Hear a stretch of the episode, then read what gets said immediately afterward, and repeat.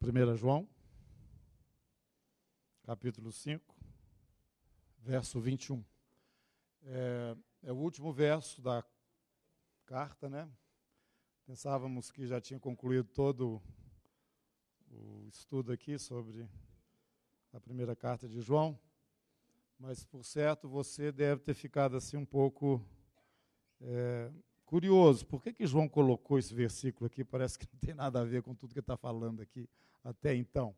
Então eu gostaria, eu entendi que o Senhor colocou aqui um, um gancho para trazer para nós alguma coisa que eu acho que ainda é importante com relação a essas ministrações que estamos aqui compartilhando. 5:21.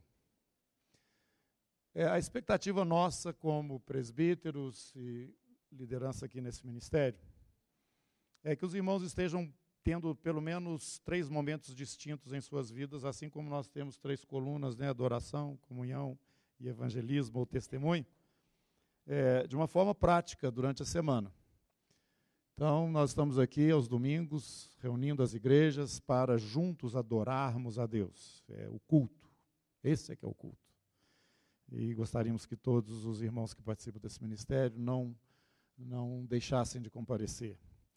E o segundo é a comunhão, né? é lá na igreja casa, no relacionamento com os irmãos, e isso precisa crescer, porque o objetivo é esse que a Júlia compartilhou aqui conosco de Deus, é nos levar a viver esse amor aperfeiçoado, como o João aqui nos fala, o nosso irmão, né? inspirado pelo Espírito Santo de Deus. E um outro momento, que é aquele do dia a dia seu, que é dentro da sua casa, no seu trabalho, na sua escola, na rua, por onde você for, você andar com a nítida é, convicção ou entendimento, com entendimento bem claro que você é um enviado de Deus por onde você for. Você é um embaixador em o nome de Jesus onde você está. A razão da sua permanência aqui e não ter ido para a glória ainda, é porque Deus te usa, Ele quer te usar para ser conhecido. Assim como você o conheceu, você tem a responsabilidade de levar esse conhecimento do Senhor para outras pessoas. Isso se faz, em primeiro lugar, pelo testemunho, claro. Então nós temos que nos desvencilhar daquelas coisas que comprometem o nosso testemunho, até mesmo aquelas que têm uma aparência só, mas que não são, mas nós devemos evitar para não trazer constrangimento à fé cristã e a nossa palavra, nossa, nosso testemunho verbal, falando a respeito dessa tão grande salvação. Então, esses três pontos eu gostaria que você fixasse ele. São as três ênfases desse, desse ministério: adoração ao Senhor, a comunhão com os irmãos e o testemunho para os perdidos. Se você encarnar isto, é, nós, como liderança aqui, vamos ter uma paz, uma, uma alegria no nosso espírito impressionante. Posso falar por todos? Porque, na verdade, nós estamos conseguindo conduzir o rebanho na direção que ele precisa caminhar. E nós vamos ter que prestar contas um dia diante do Senhor pela vida de vocês. Então, relaxem, tá? Só isso.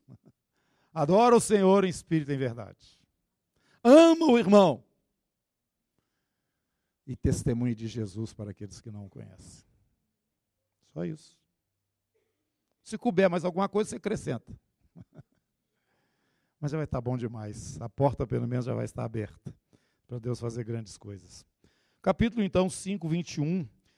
João termina falando o seguinte: Filhinhos, guardai-vos dos ídolos. Onde é que ele falou?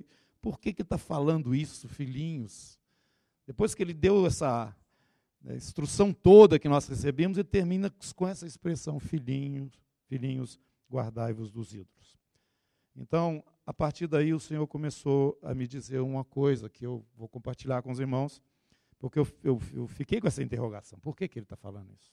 Porque a mensagem de João é a, como nós temos falado aqui, é a última mensagem. É a mensagem que conclui a revelação do Evangelho mesmo. Toda a Escritura, não só do Novo Testamento, mas da Antiga Aliança também. Nós temos aqui afirmado, ele foi aquele que viveu de A a Z, né? O período não só do ministério de Jesus sobre a terra, mas o período da igreja nos seus primórdios, nos seus momentos iniciais. Ninguém tem mais autoridade do que João para falar a respeito dessas coisas. Ele as viveu intensamente. e, e, e viveu situações que os demais discípulos também, que com ele estavam, não viveram. Então ele termina, ele fecha a revelação. Né? Escreve o Apocalipse também. Deus dá a ele esse privilégio de saber a respeito das coisas que vão acontecer ainda, né? Mas ele então traz essa última mensagem que nós entendemos que é a mensagem de Deus para a igreja na face da terra nesses dias. Nós temos que prestar atenção nisso. Nós temos muitas riquezas de Deus reveladas. Como Jesus fala, aquele que é entendido no reino dos céus é como alguém que vai tirando lá do baú, né? Um punhado de coisa. Né? Nós temos muitas revelações do Senhor, mas se nós não prestarmos atenção naquilo que está sendo dito aqui pelo apóstolo João, e também, não de uma forma tão objetiva e específica como o apóstolo Paulo também fala, é, nós podemos nos perder nessa, nessa última hora. A nossa, a nossa é, é, unidade não está na questão da doutrina, porque alguns têm um conhecimento assim, outros têm um conhecimento assim, outros têm um conhecimento até diferente daquele em relação às doutrinas. Eu não estou dizendo as doutrinas básicas do Evangelho, não. Estou falando em, outro, em outros detalhes, né? em que os irmãos, o, o batismo mesmo, uns acham que deve mergulhar, outros acham que não precisa.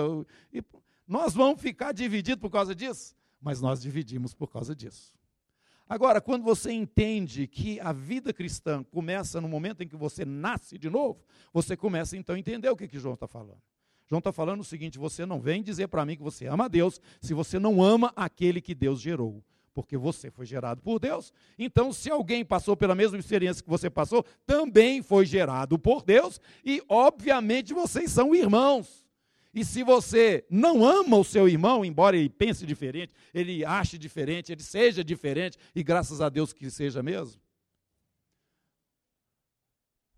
você não pode amar a Deus que você não está vendo. Então é essa simplicidade que fecha a revelação de Deus quando João está falando, a revelação é essa: Deus virou gente como nós. Ele entrou na nossa história e quem realmente crê nele tem a vida eterna.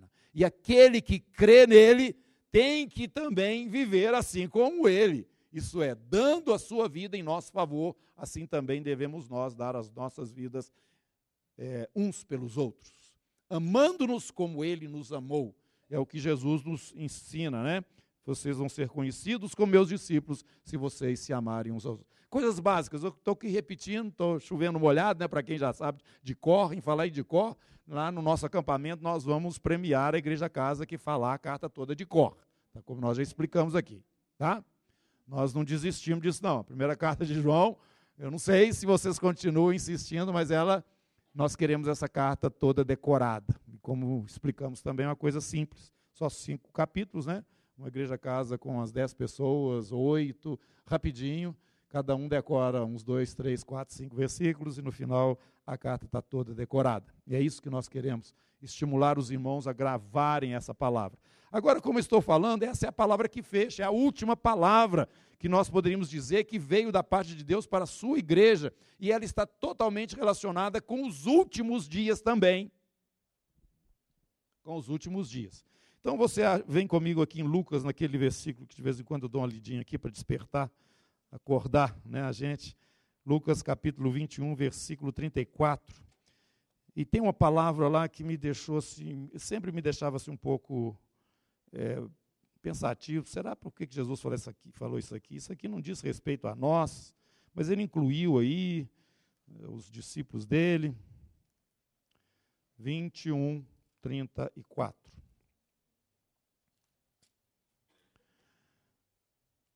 Acautelai-vos por vós mesmos, para que nunca vos suceda que o vosso coração fique sobrecarregado com a consequência da orgia.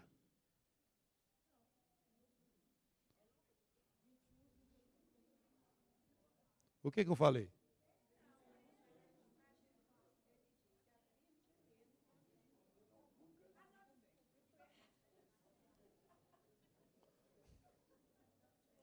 Está certíssimo.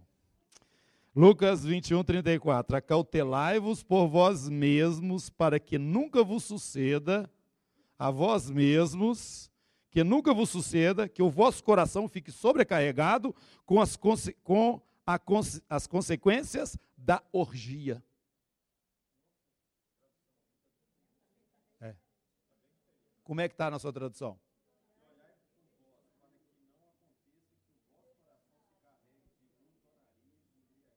Glutonaria, embriaguez.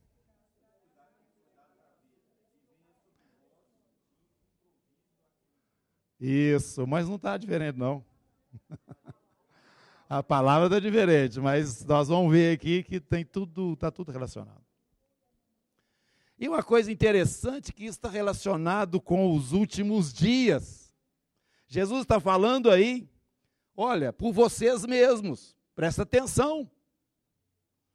E o João fecha lá, trazendo essa mensagem maravilhosa que nós falamos aqui, a sua carta falando o seguinte: Filhinhos, guardai-vos dos ídolos. Essa mensagem é mensagem para os últimos dias. Será que é mesmo? 1 Coríntios, capítulo 10.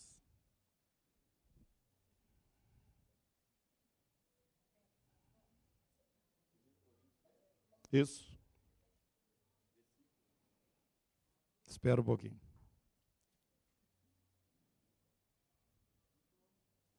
Versículo 11. Estas coisas lhes sobrevieram como exemplos e foram escritas para advertência nossa. Nós vamos ver o que, que, que coisas são essas daqui a pouco. Estas coisas lhes sobrevieram como exemplos e foram escritas para advertência nossa. Tem alguma coisa aí muito importante para nós de nós outros, mais objetivamente ainda né, com essa expressão, de nós outros sobre quem os fins dos séculos têm chegado. Olha, mensagem. Nós estamos falando aí que Jesus está voltando. Se Paulo podia dizer isso naquela época para os irmãos em Corinto, muito mais nós agora. O que, que é isso? Que foi é, que foi escrito para que nós pudéssemos ser instruídos e aprendêssemos. Ele está citando aí uma situação que ocorreu com Israel. Capítulo 10, versículo 1. Ora, irmãos, não quero que ignoreis que nossos pais estiveram todos sob a nuvem e todos passaram pelo mar. Falando sobre o povo de Israel, saindo do Egito, passou pelo mar, tendo sido todos batizados, assim na nuvem como no mar, com respeito a Moisés. Então, alguma coisa aconteceu ali por mediação de Moisés com aquele povo, e estas coisas foram claras, né, da experiência daquele povo. Verso 3: Todos eles comeram de um só manjar espiritual. Ele está fazendo referência aqui ao maná. Eles comeram. O pão do, desceu do céu, né? E foi enviado pelo Senhor. E beberam da mesma fonte espiritual, porque bebiam de uma pedra espiritual que os seguia, e a pedra era Cristo. A pedra, o lugar de onde Moisés primeiro bateu na rocha e depois falou. Não. Primeiro ele bateu, e da outra vez ele tinha que falar e bateu também, né? E saiu água da rocha. E ele está, está fazendo um paralelo aqui com a ceia, viu, irmãos? Que ele vai depois introduzir no capítulo 11 falando sobre isso. Mas ele está mostrando aqui que eles tiveram ali em Moisés uma experiência semelhante. Todos eles foram salvos do Egito.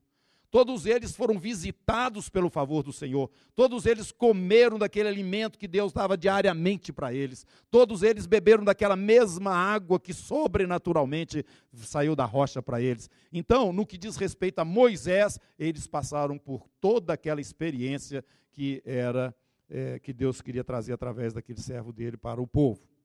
Entretanto, verso 5: Deus não se agradou da maioria deles. Volto aqui embaixo, dizendo a vocês no, no versículo 11, para ficar bem claro: estas coisas lhes sobrevieram aos israelitas, né? Como exemplos e foram escritas para advertência nossa de nós outros sobre quem os fins dos séculos têm chegado.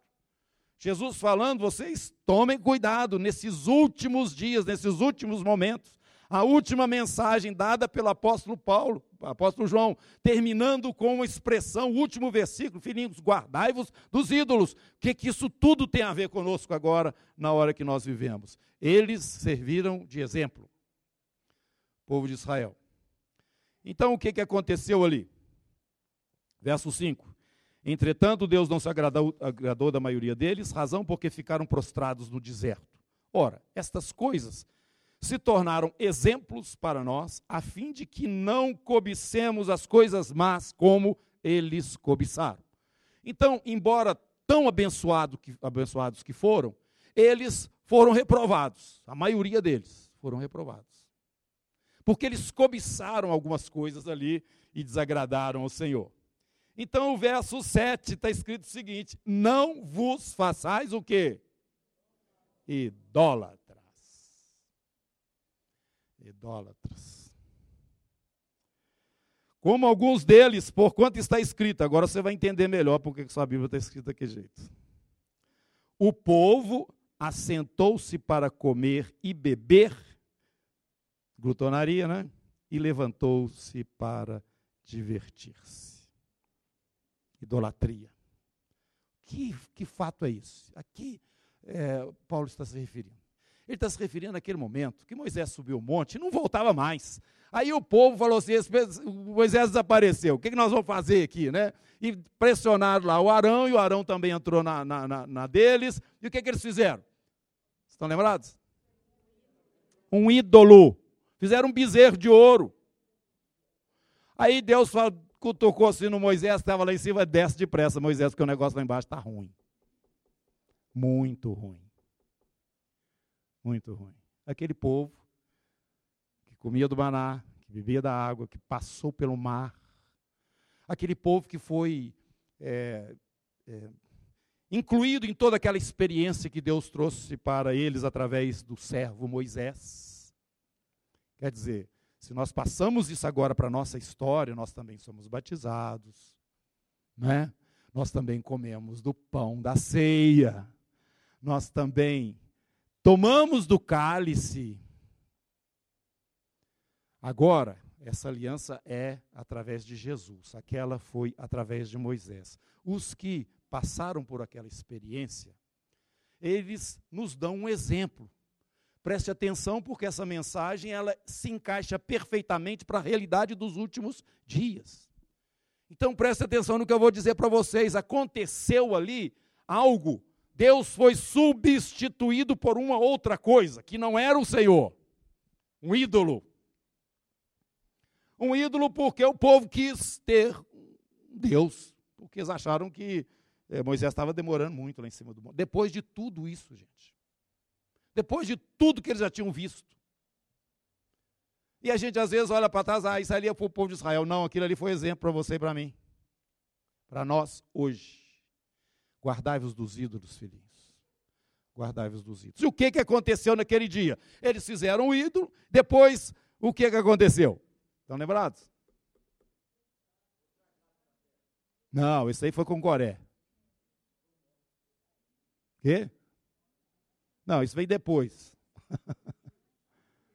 Hã? Eles começaram, ó, beber e a comer. Não, nesse momento não. Prostituição ainda não foi nesse momento, não. Pelo menos o texto não fala, né? Mas isso vai acontecer um pouco mais na frente. Quê? É. Mas eles começaram a encher a cara, começaram a comer e a se embriagar vocês lembram da palavra aí, orgia? Mas Deus, para que isso? Por que isso para nós? Irmãos, nós temos que tomar cuidado. Nós temos que tomar cuidado. Porque de uma forma assim, às vezes tão subreptícia, nós nos vemos dentro de uma situação que não tem nada a ver com o Senhor. Sirva de exemplo para nós. Sirva de exemplo. Nós estamos no mundo, mas nós não somos do mundo. Nós não somos do mundo. E o que aconteceu então? Moisés chegou, viu aquilo, quebrou as tábuas da lei, revoltado que estava com aquela situação, principalmente com o irmão dele, que, que foi o, o que promoveu tudo aquilo, né, através do qual eh, foi feito, foi feito aquele culto. Então, o apóstolo Paulo está falando o seguinte: não vos façais idólatras como aqueles, porque está escrito: o povo assentou-se para comer e beber e levantou-se para divertir.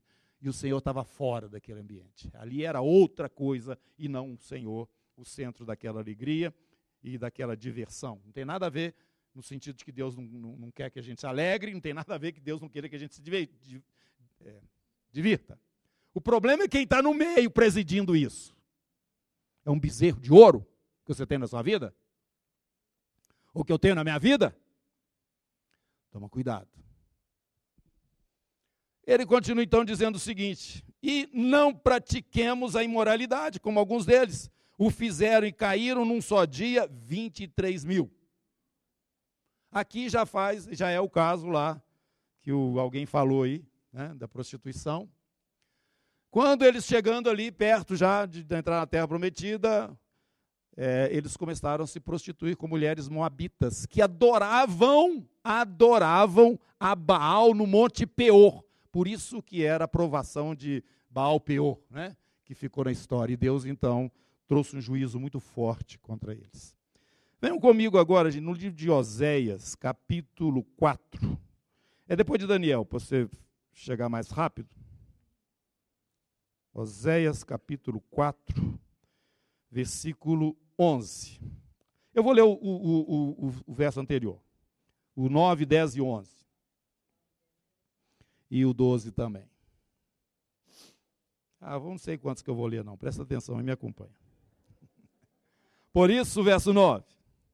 Por isso, como é o meu povo, assim é o sacerdote. Castigá-lo-ei pelo seu procedimento e lhe darei o pago das suas obras Comerão, mas não se fartarão. Entregar-se-ão à sensualidade, mas não se multiplicarão. Porque ao Senhor deixaram de adorar. Para aí. Quando nós falamos que a primeira coisa que, que nós temos que prestar atenção é na adoração, irmãos. Vocês estão vendo lá, João, o último versículo, ele tem um gancho ele puxa as coisas para o princípio de tudo. O princípio de tudo. Quem que você adora? Guardai-vos dos ídolos. Vamos adorar de fato o Deus verdadeiro. E como que é esse de fato? Em espírito e em verdade, Jesus já nos ensinou. Nós não podemos colocar nada no nosso meio para nos alegrarmos em volta. Viu? Não, só o Senhor. Não terás outros deuses diante de mim, nem do meu lado. Não é? Que a Bíblia ensina. Agora no verso 11, olha aqui, gente, a sensualidade, o vinho e o mosto tiram o entendimento. Aqui nós começamos a perceber a relação, então, que tem da idolatria com a prostituição, que ele está falando aí, e o desvio que naturalmente vai acontecendo a partir da hora de que o Senhor já não é mais o centro da sua vida. Olha, isso aconteceu com o povo de Israel, presta atenção. Essa é a palavra para nós nesses últimos dias. O mundo está cada dia mais denso, cada dia mais forte, a, a, a, influência, o peso, a ação dele sobre nós. Por isso que essa mensagem é para nós nos últimos dias, irmãos. Nós temos que prestar atenção porque Satanás está chegando muito dentro. Olha, eu estava pensando um dia desse, quando eu era menino, eu, eu tinha certas coisas que eu ficaria escandalizado se eu as visse no nosso meio. Hoje eu as vejo de uma forma normal, natural dentro da igreja. Eu estou falando isso porque eu fui criado dentro da igreja. Era um absurdo certas coisas que hoje a gente passa por cima. Mas será que essas coisas perderam o sentido, o valor delas? Não.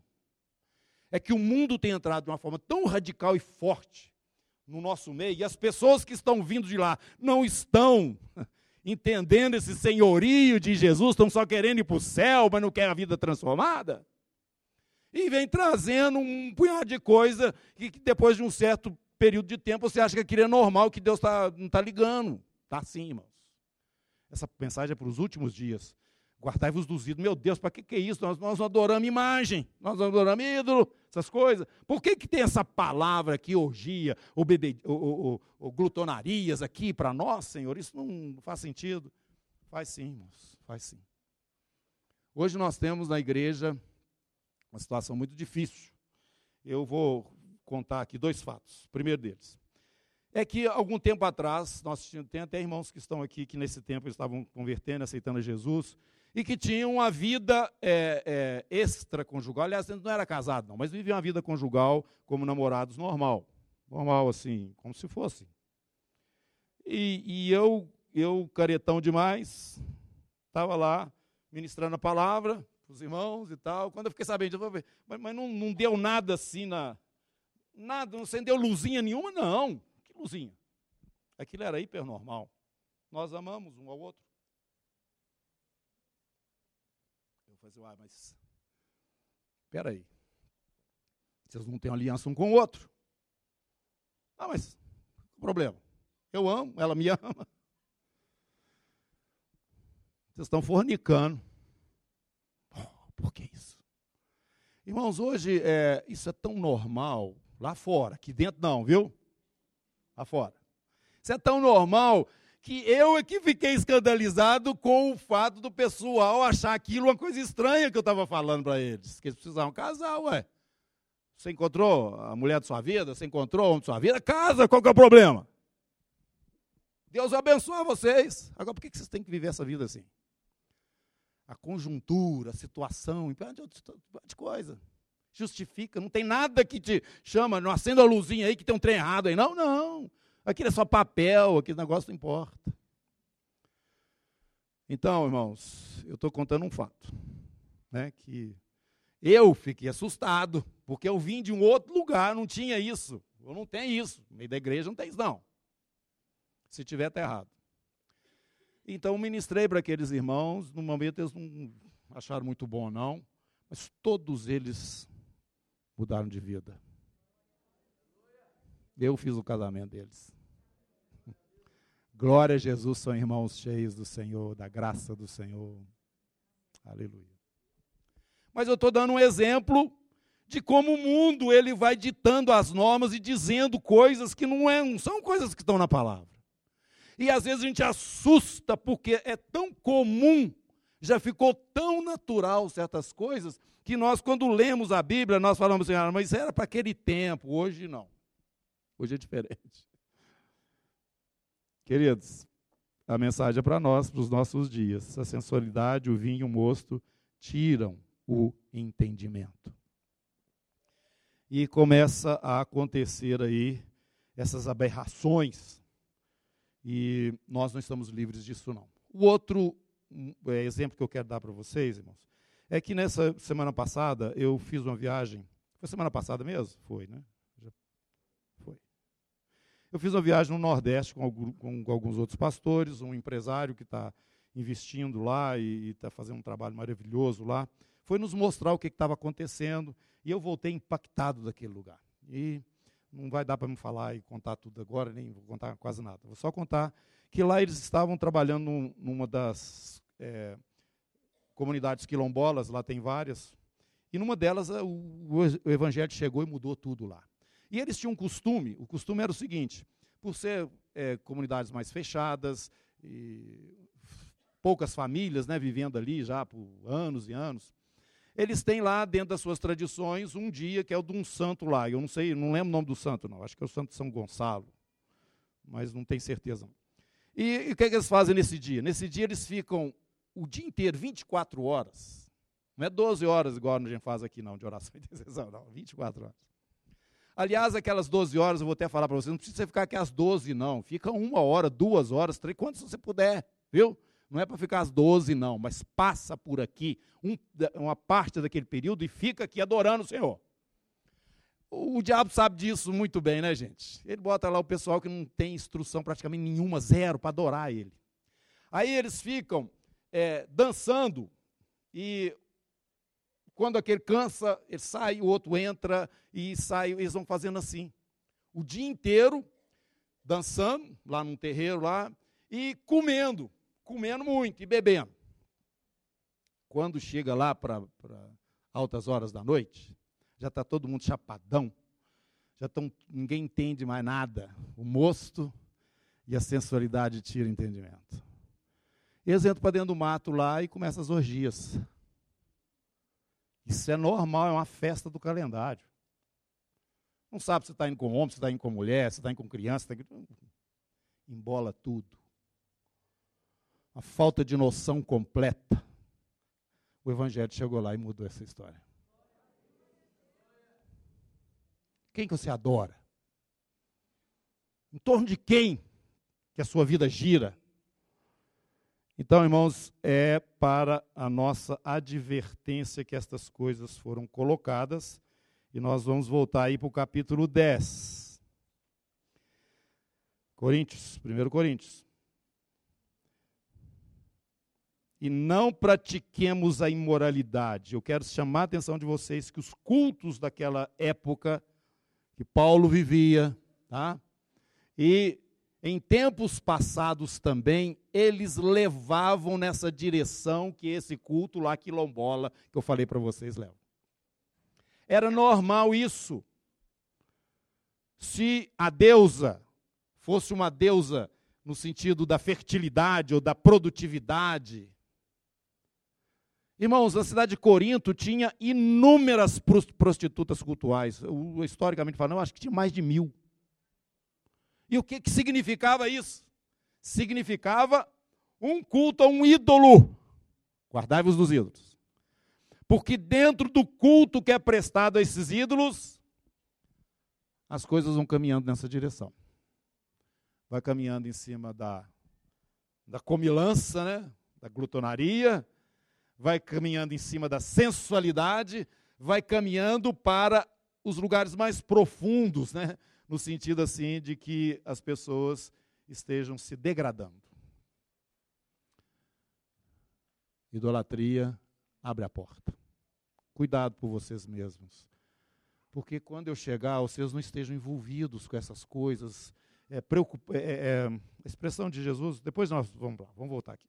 Capítulo 10 é, versículo 9: Não ponhamos o Senhor à prova, como alguns deles já fizeram, e pereceram pelas mordeduras de serpentes.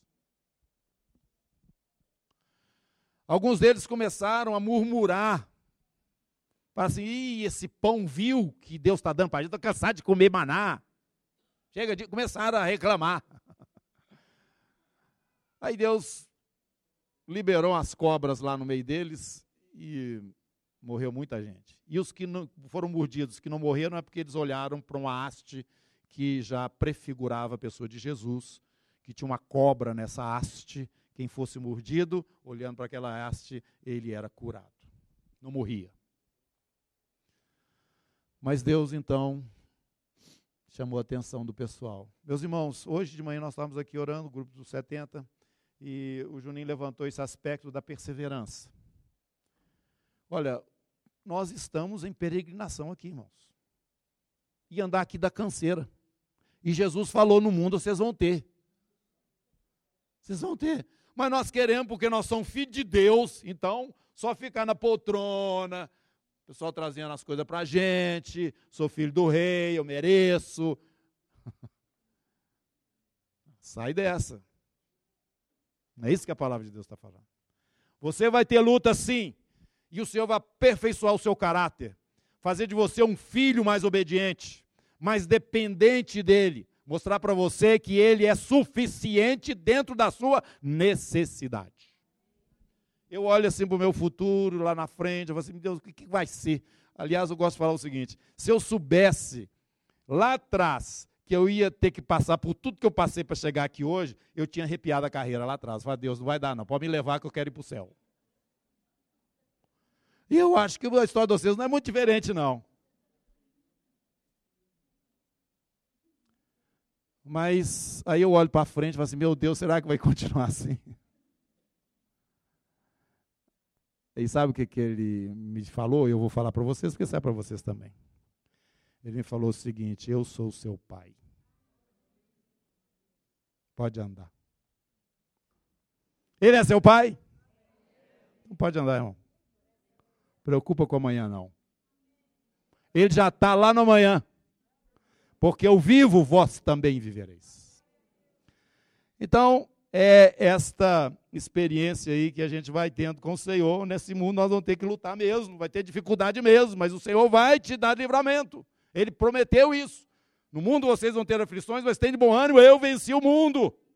E eu estou convosco todos os dias até a consumação dos séculos. Amém. Então não murmurar, irmão. Eu fico olhando o seguinte: se nós quisermos, eh, quiséssemos realmente reclamar, nós vamos ter muito motivo para isso. Você vai ter motivo demais para murmurar.